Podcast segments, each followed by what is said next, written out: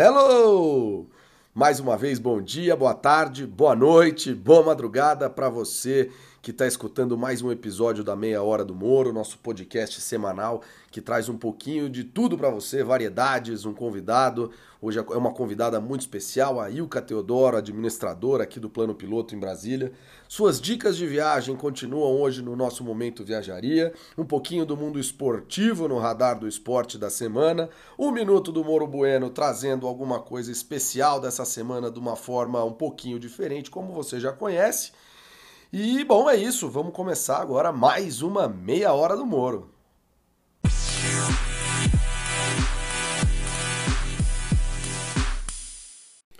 Bom, gente, sem mais delongas, já vou passar aqui para o Minuto do Moro Bueno, trazendo hoje um episódio, mais uma vez um episódio internacional.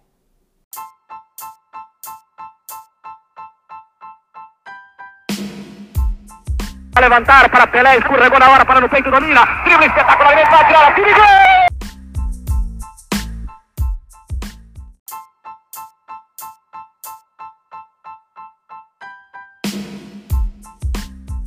Olá, meus amigos do Minuto do Moro Bueno. Estamos de volta esta semana mais uma vez com uma novela internacional. Na semana passada, a Argentina não quis pagar o que devia e nesta semana o primeiro-ministro britânico Boris Johnson quer sair do bloco sem acordo algum, mas ele perdeu a maioria no parlamento britânico e como isso só pode deixar a União Europeia se tiver acordo com ela. A sua intenção era sair da União Europeia no dia 31 de outubro sem, que, sem fazer nenhum acordo, sair do jeito que desce sair pela porta dos fundos, mas no final das contas o parlamento, que agora não tem mais maioria conservadora do primeiro-ministro Boris Johnson barrou. O mundo está cheio de novelas, o Brasil também não se sabe quem vai ser o procurador-geral da República, não se sabe quem vai chefiar a Polícia Federal, não se sabe se o Reino Unido vai sair da União Europeia ou não e como vai sair da União Europeia. E, e para ficar bem claro, o nosso Minuto do Moro Bueno não é para se tornar internacional em todas as semanas, mas está acabando meu minuto. Um grande abraço! É, Moro Bueno, as novelas aí internacionais e brasileiras. Acho que o nosso Moro Bueno ficou tão preocupado com as novelas que hoje não conseguiu ver as notícias. Não viu que o, que o procurador Augusto Aras foi indicado para Procuradoria-Geral da República. Ainda precisa ser aprovado pelo Senado, então essa novela não terminou, para falar bem a verdade, mas já teve notícia nova no, nesse front. Bom, sem mais delongas, vamos passar para o radar do esporte dessa semana.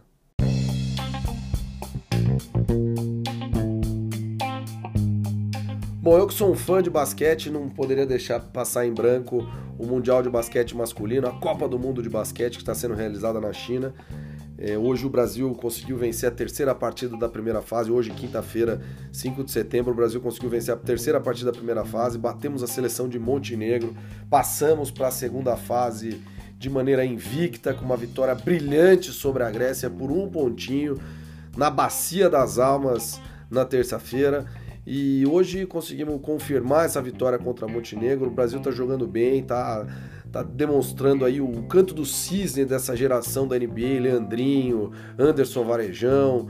É, é, talvez a última, a última chance que esses jogadores vão ter de ter um grande resultado em nível mundial.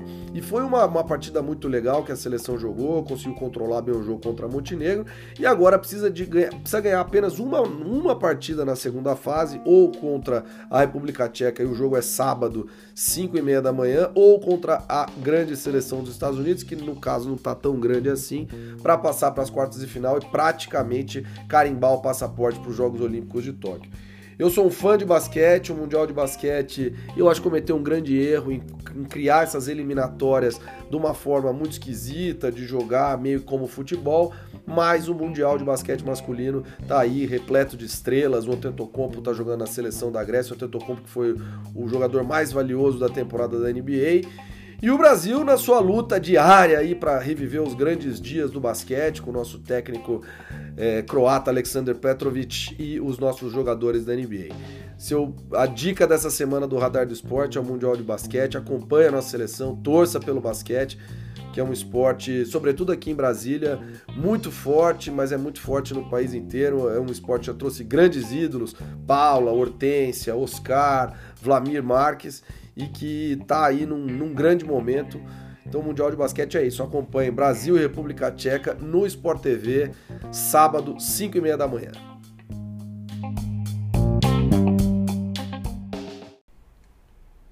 Passado aqui o nosso radar do esporte, torcer muito pela seleção brasileira, inclusive patrocinada pelo BRB, aqui o Banco de Brasília. A gente vai começar a conversar com a nossa convidada, a Ilka Teodoro.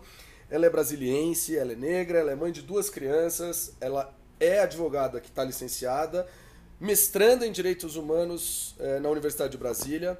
Ela é sócia do primeiro escritório de advocacia feminista do Distrito Federal, cofundadora da Associação de Advogadas pela Igualdade de Gênero diretora jurídica da ONG Artemis e apoiadora do Instituto Anis de Bioética. Ela, e o mais importante de toda a história, hoje ela é administradora da região administrativa 1, que é plano piloto ou é Brasília, Ilka? então, tem essa grande discussão hoje formalmente. É, bom, olá para todo mundo, né? É, hoje formalmente é chamado, a RA1 é a administração regional do plano piloto. Né? Mas existe uma grande discussão aí, ah, porque é a primeira região administrativa. Ela inicialmente era a região é, administração regional de Brasília e pensando Brasília realmente como essa coisa mais ampla. Né, que congrega aí todas as pessoas que vieram para construir, todas as gerações que já nasceram aqui. E depois foram surgindo as outras regiões administrativas e foram feitos vários desmembramentos. E depois de vários desses desmembramentos se convencionou que o ideal era chamar a RA1 de Administração Regional do Plano Piloto. É, e, e, desculpa até de interromper, mas apesar de ser plano piloto, e quem não mora em Brasília, é aquela coisinha asa norte, asa sul, aquela coisa, isso é o plano piloto. Mas a RA1 vai mais longe, né? Ela vai até o parque. Como é que é isso? Sim, a RA1, na verdade, tem várias coisas que são plano piloto e tem várias coisas que não são plano piloto. E tem coisas que são plano piloto e que não são mais RA1. E que não são mais RA1. Beleza, tranquilo. Para o pessoal que não mora aqui em Brasília, é fica bem sossegado. Simples, não, é. tranquilo, tranquilo. Eu que acabo é, recebendo alguns amigos aqui em Brasília, o pessoal, mas e aí, onde que é, tal? Não, Brasília, veja enfim, acaba virando até uma conversa de bar depois. Hoje, inclusive, nós tivemos um, um atendimento na, na região, de, na, administração, que a gente falava justamente sobre as várias Brasílias que existem. Então, se você pegar um mapa, pega um mapa de Brasília, você consegue construir aí quatro, cinco, seis mapas diferentes do que que constitui Brasília, né? Então, é, não é algo simples, é complexo, a discussão é profunda. Então, ficou, ficou atualizado o negócio. Ilka, é, você é brasiliense, é isso, né? Você nasceu aqui em Brasília. Sou brasiliense, nascida e criada aqui. Não só em Brasília, mas no plano piloto. No plano piloto, tá certo. E como é que é isso? Quando você nasceu, assim, você deve ter seus 25 anos, mas quando você nasceu, nasceu, Brasília era um pouco diferente, né? Eu imagino que tenha crescido muito a cidade nesse tempo, e, enfim, todo o Distrito Federal. Sim, cresceu muito. A cidade se desenvolveu numa velocidade muito grande, né? A gente, como faz parte disso tudo, às vezes nem percebe. E hoje, administrando, eu me dou conta de como é uma Brasília diferente da Brasília de quando eu era criança. Então, peguei uma fase em que a gente descia, a garotada toda corria embaixo do pelotis, era, a gente tinha a turma da quadra né, que são pessoas que a gente tem contato e convive até hoje. E é isso, era uma outra lógica de cidade, uma outra lógica de funcionamento, então Brasília está bem diferente. Muita coisa se perdeu né, no meio do caminho e muita coisa se consolidou também nesse, nesse meio tempo. Legal. E sua formação é jurídica, né? Você é advogada, já Sou presidiu advogada. aí comissão da OAB, aquela coisa toda. Agora não pode mais trabalhar de advogada, porque está aqui administrando a, a RA1 e aí eu até anotei aqui nos alfarrábios, o que, que é mais difícil, ser administradora ou ser advogada? Olha, cada um com seu cada qual. Ser advogado tem as suas dificuldades, né? Tem a sua. Eu, eu gosto do que eu faço, né? Gosto muito de advogar, sempre fui advogada, eu ia completar agora em agosto. Que dia é hoje? Hoje, é hoje. Ó, vai ao ar. Hoje é setembro já. Vai ao ar na quinta-feira, é, que é 5 de setembro, mas a gente tá gravando no dia 3, não tem problema foi não. Foi em agosto. Em agosto eu fiz é, 20 anos de formada e completei 20 anos de carteira da ordem, né? Então, é, haveria festa, mas eu estou licenciada da advocacia desde janeiro pela primeira vez em toda a minha história, né? De, de advocacia, primeira vez que eu estou licenciada, porque de fato o exercício da advocacia é incompatível com o cargo que eu estou ocupando. Mas tem suas dificuldades, mas é uma coisa que eu gostava muito de fazer. Mesmo as coisas difíceis, as coisas que tem muitos advogados que não gostam de fazer, eu sinto falta, adoro fazer audiência adoro ir pro, pro balcão do fórum e conhecer as pessoas e transitar ali. Então, isso eu sinto falta. E administrar tem todos os desafios inerentes, não só as funções do executivo, como também as dificuldades de lidar com a magnitude da cidade, com todos os problemas da cidade, né? Uma cidade que ficou bastante tempo sem sem receber investimentos necessários, sem manutenção. Então hoje a gente tem vários problemas. Como eu falei, a primeira frase que eu falei quando eu assumi, perguntaram o que, que ia ser a minha prioridade, eu falei, olha, tudo em Brasília é urgente. Tudo em Brasília é urgente. E, e aí eu ia te perguntar um pouco isso. Como é que é essa coisa de administrar Brasília? Porque é, muitas vezes fica um pouquinho. Brasília, né? É, é diferente de, das outras unidades da federação, né? Aqui a gente junta uma questão do estado e do município. Então, como é que é essa coisa? O que, que cabe ao administrador do, do, do assim, a qualquer administrador de qualquer região administrativa de, do, plano, de, do Distrito Federal, mas o que, que cabe ao administrador? É, você, eu sei que você ainda é a síndica da sua quadra, já foi síndica, prefeita da quadra, sei lá, síndica do prédio, prefeita da quadra. Eu já fui da prefeitura e sou síndica do prédio. As duas, com meu Deus não, do não céu! Não, fui prefeita, eu fui da prefeitura, fui do Conselho Fiscal da prefeitura. Entendi, mas já foi da prefeitura, da quadra, Sim. síndica do prédio, ou seja, Sim. mas e aí, hoje então você, é, o que que, o que que faz o administrador, o que que ele cuida? Olha, então, isso é até uma coisa importante de esclarecer, porque muita gente pergunta, né, que que faz? A gente é equivalente a um prefeito, só que a gente não tem orçamento, não tem autonomia orçamentária. Já tivemos um, em um determinado momento da história da cidade, mas hoje a gente não tem mais essa autonomia orçamentária, mas acabam que todos os problemas que dizem respeito à cidade é, resvalam na administração. Que ótimo, então, você não tem dinheiro e tem que resolver. E tem que resolver ah, problemas. Tranquilo. Exatamente. Então, assim, por isso o, o, administrador tem um papel fundamental de articulação com todas as secretarias de governo. A gente tem os problemas de infraestrutura, de obras, é, de é, dinâmica da cidade mesmo, dia a dia, limpeza, conservação, manutenção, pintura, poda, é, recolhimento de lixo. Então a gente acaba lidando com quase todas as secretarias de governo né? E, e, ficando atenta a todos esses problemas, todas as questões. Né? Problemas de água, problema de iluminação pública, é problema de recolhimento de lixo, de coleta seletiva, tudo isso é, bate aqui na administração. E aí fora a gestão das pessoas também, né? claro. né? porque você tem todo um atendimento, você lida diretamente com as lideranças comunitárias, com a população em geral.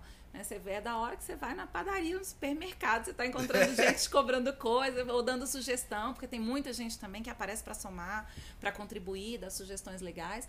Então a gente administra essa coisa com a população, esse diálogo, essa conversa, intermedia conflitos, porque a gente tem problemas urbanos que determinadas atividades impactam diretamente na, na saúde, no dia a dia da população. Então a gente tem que estar tá fazendo essa gestão entre as atividades econômicas desenvolvidas e o que a comunidade quer, o conforto, né, a tranquilidade. Então é uma gestão realmente complexa de fazer. É, eu lembro muito bem um dia, acho que era no aniversário de Brasília, que a gente ia fazer, ia conversar sobre alguma coisa, e aí eu te liguei, ou, enfim, acho que era um evento, e aí eu te liguei e você falou, João, agora caiu a chuva aqui, caiu árvore no meio da rua, eu tô vindo aqui resolver a árvore que caiu no meio da rua. Então é da árvore que cai no meio da, da rua até o, o hospital o que aconteceu alguma coisa, e a ah. interface com todo mundo, é de tudo. Tudo, de tudo um pouco. O trânsito que travou, o estacionamento irregular, a venda de marmita em qualquer lugar. Nossa. Tudo diz respeito aqui à administração. Entendi. Então até vou, vamos, vamos passar para uma parte aqui, talvez um pouco, não sei se mais light, mas o que você está fazendo um mestrado em Direitos Humanos na UNB, né? Sobre é. o que, que é o mestrado? Então, é um mestrado em Direitos Humanos, né? Meu tema de pesquisa é sobre violência obstétrica. É, definitivamente não é mais light, mas é outro assunto. é. Essa é uma temática que me, que me tocou, a questão da violência obstétrica. Eu tive dois partos, né? Um em 2007, outro em 2009. E, enfim, tinha um incômodo, uma angústia que me perseguia ali durante muito tempo. E só depois de muitos anos, depois de sete anos que a minha filha já tinha nascido, que eu fui me dar conta que eu tinha sido. tinha passado por esse, por esse trauma, né? Que é a violência. E a partir disso eu comecei a estudar, me aprofundar na temática, e hoje é meu tema de pesquisa no mestrado é, muito mais a forma como isso se articulou, foi mobilizado dentro do direito, né, que aí é uma interface entre direitos humanos, é, a mobilização jurídica e a experiência que eu vivi. E eu faço o estudo dessa temática. É um tema muito sensível, muito delicado, existe uma, uma resistência, né, principalmente da classe médica, de, de abordar essa temática, inclusive com, essa, com esse termo, né, violência obstétrica, existe uma dificuldade dos médicos em se reconhecerem como violentos, mas ao mesmo tempo, pensando da lógica das mulheres que passaram por isso, é muito importante que a gente nomeie esse, esse fenômeno e, e, se aprofunde nisso até para a gente mudar essa realidade da atenção obstétrica no Brasil.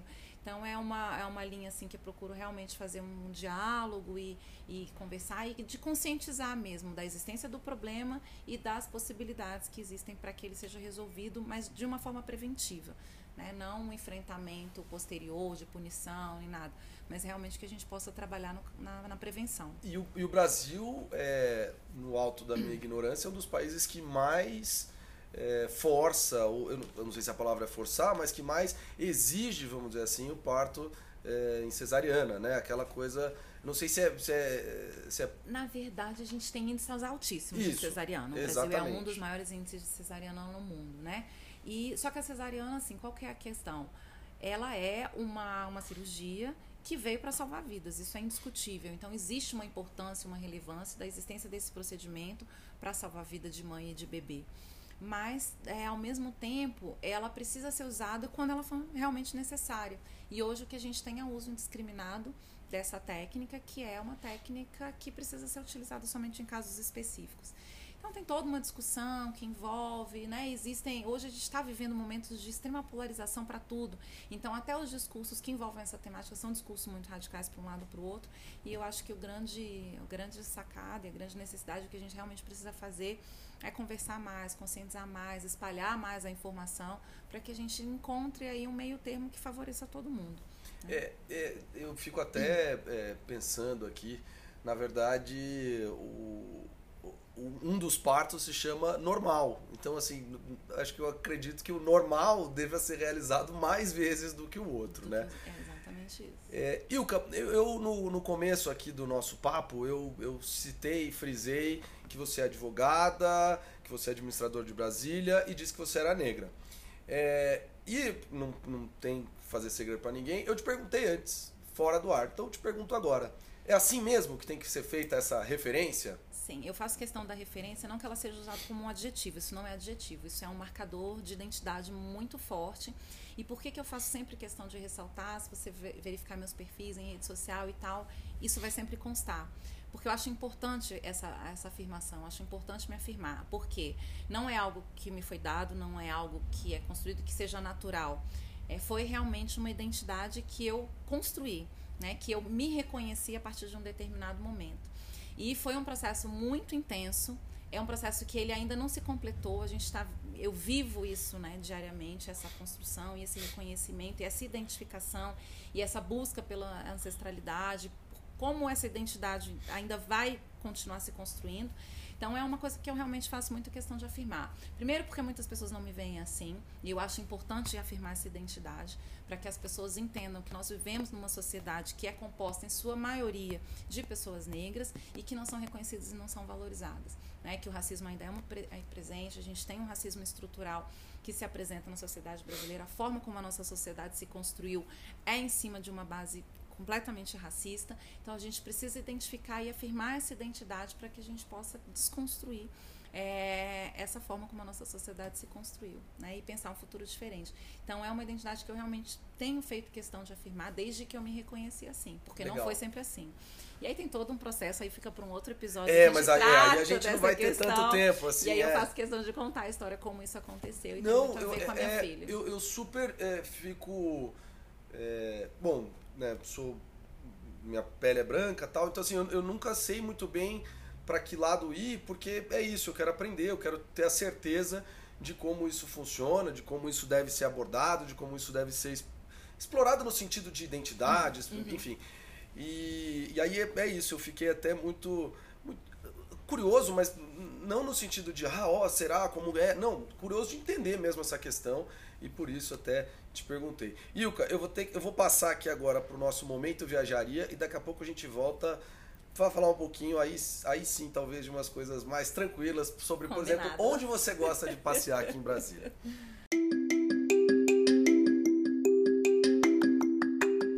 Bom, o momento viajaria de hoje é um momento viajaria um pouquinho diferente. Acho que pela primeira vez eu vou falar de um destino brasileiro e de um destino internacional. O destino internacional da vez é a cidade de Penang, na Malásia. É um patrimônio mundial da Unesco que tem praia, tem templo, tem um monte de coisa. É um destino muito tradicional na Malásia, com voos muito baratinhos para Singapura e para Kuala Lumpur. Lá você pode aproveitar as praias de Tanjung Bungá, por exemplo, ou a, a, a bela paisagem ali da, da colina de Penang, isso sem contar vários templos que tem por lá. Como qualquer cidade asiática, ela também tem mercadinhos, tem uma grande diversidade a cidade de Penang por ter sido, por estar bem perto da, tanto da colonização chinesa como da colonização e de toda a cultura muçulmana. Mas eu também vou falar de outro destino, um destino aí brasileiro. É, eu moro aqui em Brasília, né? Acho que a maior parte dos ouvintes sabe disso. E um destino muito legal para quem parte aqui de Brasília é a Chapada dos Veadeiros. A Chapada dos Veadeiros é um parque, é, são três cidades que compõem esse passeio aí para a Chapada dos Veadeiros.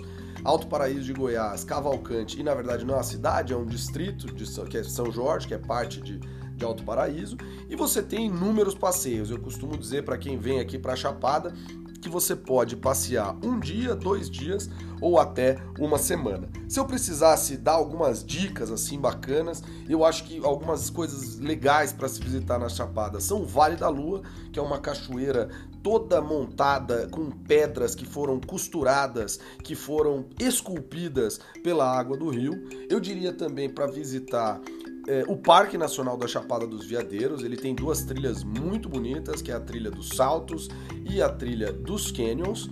Também diria para visitar a Catarata dos Coros, mas essa é necessário que você arrume um guia ali em São Jorge ou em Alto Paraíso, porque o acesso é um pouco mais complicado. Se você tiver um pouquinho mais de tempo, dá até para esticar para Cavalcante, que é uma cidade 90 quilômetros mais longe de Alto Paraíso do que Brasília, mas que tem uma cachoeira muito bonita, que é a Cachoeira de Santa Bárbara. É isso. Momento Viajaria de hoje trouxe para você Penang e a Chapada dos Veadeiros. Bom, de volta aqui do Momento Viajaria, que falamos de Penang na Malásia e da Chapada dos Veadeiros no Brasil, nosso primeiro episódio tratando os dois. Ilka, você, Penang eu não tenho certeza, mas a Chapada acho que já foi, né? Eu já fui na Chapada. Você sabe que eu demorei a conhecer a Chapada? Jura? E era um absurdo, porque eu viajava, eu adoro a Chapada Diamantina na Bahia, e eu ia pra Chapada, ah, mas vocês têm lá a Chapada dos Veadeiros. Eu, ai meu Deus, eu não conheço a Chapada dos Veadeiros. Minha irmã tem uma casa lá. Puxa E aí, recentemente, eu falei, olha, eu não tenho mais como ficar sem conhecer a Chapada dos Veadeiros. E aí, realmente, assim, depois que você vai a primeira vez, aí você só quer voltar pra Chapada Você dos Veadeiros, né? pra lá, Porque é é. um lugar deslumbrante, maravilhoso, e hoje é uma das minhas grandes paixões, a Chapada dos Veadeiros. Penang na Malásia, não. Não, Penang eu não Penang conheço, conheço. mas pretendo. Beleza. e na Chapada tem algum lugar que você goste mais? Tem. Olha só, eu fui recentemente é, numa pousada lá, que aí eu, sempre que eu comemoro aniversário de casamento eu, eu viajo, e esse ano a gente foi pra lá. E eu fui numa cachoeira que eu não conhecia e que eu fiquei apaixonada pelo lugar, que é o Mécegas. Almécegas. Aí, Almécegas é linda. É lindo, é lindo. Eu fiquei realmente encantada. Então, virou meu, meu cantinho favorito, assim, aquela cachoeira. Legal, legal. E aqui em Brasília, tem, tem alguma coisa que você gosta de fazer? Algum, algum passeio legal? Até dentro da sua. sob a sua é, administração aqui na RA1 tem o Parque Nacional, não é? Mas. Sim, tem o Parque Nacional, tem o Parque das. Vários parques, Vários diga-se de parques. passagem. É, Brasília é uma cidade assim encantadora. Eu agora, enquanto administradora, cada dia descubro uma, uma novidade, um canto diferente que, que eu não conhecia e que se eu conhecesse frequentaria. Então tem muitos pontos assim. Se a gente for, se eu for enumerar. Também precisa de outro episódio. Outro episódio só para falar do que, que merece ser visto e conhecido em Brasília. Tem alguns cantinhos que são muito especiais para mim, como o Parque d'Água, porque eu nasci ali na Ponta da Asa Norte, cresci ali, então é uma área que eu vi antes do parque estar constituído e depois o parque estar constituído. Então tem muita coisa legal para fazer. Eu tenho uma chácara aqui perto, Não, que famo- é O famosa. Instagram da Ilka, arroba Ilka Teodoro DF, dá pra, dá pra verificar lá de quando ela posta umas fotinhas. que é perto de Sobradinho e ali é meu refúgio também do Cerrado. Sou apaixonada pelo Cerrado, pelo bioma Cerrado. Tenho um projeto pessoal e aí muito antes de ser administradora eu já trabalhava nesse projeto, que é um projeto de restauração de Cerrado. Então nessa chácara a gente está fazendo uma série de experimentos para restauração de cerrado. Então a gente fez uma experiência primeiro com sementes, agora a gente está trabalhando com mudas, tem uma série de plantios de árvore. Então eu faço duas experiências diferentes na região, que é uma com agrofloresta e a outra com restauração de cerrado, que são duas coisas diferentes. A, a, Então- essa da agrofloresta também pode ser motivo. A gente vai voltar aqui É, e fazer é, temporada, uma temporada da Ilka. de podcast para falar de tudo isso. É que esse da agrofloresta, meu pai tem um, tem, um, tem um terreninho lá em Socorro, no interior de São Paulo, e a gente estava pensando isso da agrofloresta, quem sabe fazer. Então vamos. de- Depois a gente vai debater isso daí Até também. porque São Paulo tem um clima e uma vegetação que é super propício para isso. Então, ó, maravilha, olha. É, já... as experiências Pai, são todas com Mata Atlântica. Pai, ó, ouviu? Ouviu? Vamos, vamos tocar, vamos tocar. Então é super legal. Então a gente faz essas experiências lá na chácara e lá é um refúgio, né? A gente construiu uma casa bem, bem a cara da, da arquitetura daqui, né? Da, da região de Brasília. E, e lá é nosso cantinho de descanso. Mas fora isso, eu sou super da rua. Eu sou super da rua, então eu gosto de rodar Brasília. Eu procuro atender todos os, os, os convites que eu tenho, os compromissos sociais aqui. Então, assim, eu rodo bastante e adoro. Eu sou apaixonada por Brasília, né? Sou suspeita. Maravilha. Ilka, ó, infelizmente o nosso tempo está acabando. Eu quero agradecer muito você aceitar conversar comigo. Mas antes a gente tem que escolher a bolinha de gude Ai, da meu Ilka. Deus, a bolinha. Porque no final do, do, do, do- do- da temporada. Agora Ah, foi. agora foi. Agora foi. No final da temporada, a gente vai fazer aí um, um evento com as bolinhas. Eu vou explicando aí um pouco mais além. E aí cada convidado vai representar uma bolinha. Então precisamos escolher a bolinha do dia da Ilka aqui. Ah, meu Deus. Tem alguma verde azul? Verde, São azul? cores preferidas, não. Tem- Hum, vou pegar essa dourada aqui. pronto. Essa dourada, pegou uma bolinha dourada, ela até tem uns negocinhos diferentes. Não, vai ficar aqui, eu já Vai sei qual é a sua, tá, não tem tá, problema. Inconfundível. Ilka, muitíssimo obrigado. Ah, obrigada a você. É, agradeço super o, você ter aceitado aqui conversar comigo hoje. É, parabéns pelo trabalho, está sendo muito bacana. A gente consegue ver na rua, consegue ver nas pessoas comentando, consegue ver para todos Ai, os lados. Bom, fico feliz. É, é super legal ter uma pessoa como você, super representativa de diversos setores, a gente pode dizer assim, num lugar tão legal. É, então, meu, obrigado por receber, obrigado por estar fazendo esse excelente trabalho. E depois a gente marca de fazer a temporada da Ilka, porque assim, Maravilha. apareceram vários, Vários assuntos, aqui para assuntos. falar. Ah, vou ter o maior prazer. Obrigada, obrigada. Valeu, gente. Obrigada Bom. pela audiência aí. Bom, agora eu vou finalizar aqui com o que mais você precisa fazer essa semana.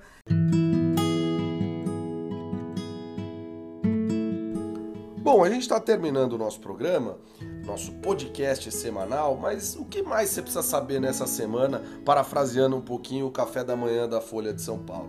Então eu separei algumas coisinhas, considerando aqui o, o pacote de ouvintes. Então a gente tem bastante ouvinte em Brasília, alguns ouvintes em São Paulo, outros ouvintes em Campinas, no Rio, tem ouvinte em Feira de Santana, tem ouvinte em, em Fortaleza, no Ceará, temos ouvintes em São Francisco, na Califórnia, nos Estados Unidos, em Nova York, tem ouvinte em Melbourne. Então eu separei um pouquinho aqui das coisas que podem ser feitas. Por exemplo, para você que está em São Paulo, no dia 9 de setembro, é, vai ter um filme italiano no Bexiga, tem uma mostra de cinema italiano no Bexiga, e vai- ser mostrado um filme chamado Sábado, Domingo e Segunda, da Lina Wertmiller, de 1990. É com Sofia Loren, essa coisa toda.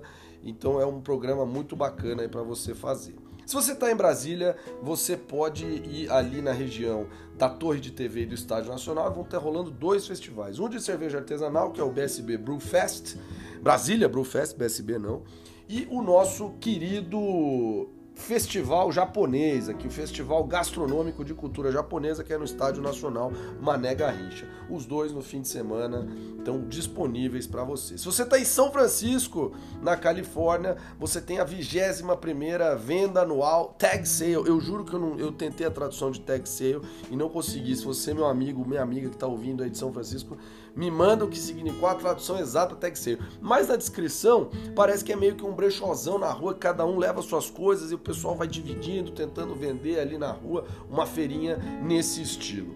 Se você está em Nova York, lembra que toda sexta, então você pode estar ouvindo hoje, na sexta-feira, dia 6 de setembro, ele foi ao ar, ele come, pus no ar no dia 5, mas se você tá ouvindo no dia 6 de setembro, sexta-feira, é, você pode ir a vários museus de graça ou é, pagando menos. E um grande exemplo é o Whitney. Whitney que fica ali perto do High Line, na região de Chelsea e ele toda sexta-feira você pode pagar o que você quiser para entrar entre 7 e 10 da noite. Lembrando que o preço original do Whitney é, são 25 dólares, que é um pouquinho salgado mesmo para os padrões americanos, então é uma ótima opção aí para você conseguir fazer um passeio legal, um passeio tranquilo. Se você está no Rio de Janeiro, não esquece no Pier Mauá do Mondial de la Bière que é um campeonato de cervejas que está acontecendo por aí. E eu não esqueci de você que deve ser amar e favorito. Um grande beijo para você. Aproveite sua vida na Austrália. Mas tem o Hope Fest, que é um festival ali na beira do Yarra até o dia 29 de setembro.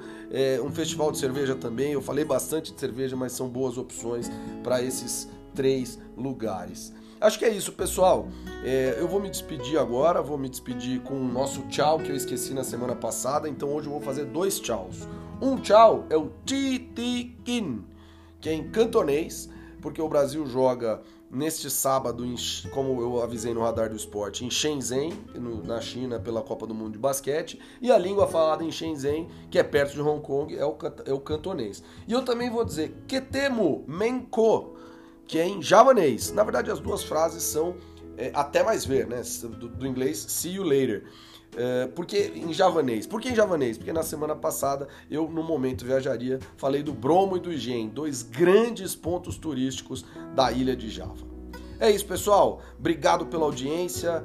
E na semana que vem a gente está de volta com a meia hora do Moro. Eu, eu fico aqui no aguardo de comentários, dicas, sugestões, ideias e tudo que você quiser mandar para mim. Seja pelo Instagram, meia hora do Moro, pelo Twitter, meia hora do Moro. E tem um jeito aqui no Anchor, quem está ouvindo pelo Anchor, que pode até gravar uma mensagem. Se der tudo certo, alguém quiser gravar uma mensagem, eu ponho ela no ar semana que vem. Lembrando que é, o podcast vai ao ar toda quinta-feira à noite eu estimo aí mais ou menos umas 10, tá bom? Um abraço, obrigado por tudo, pessoal. Tchau, tchau.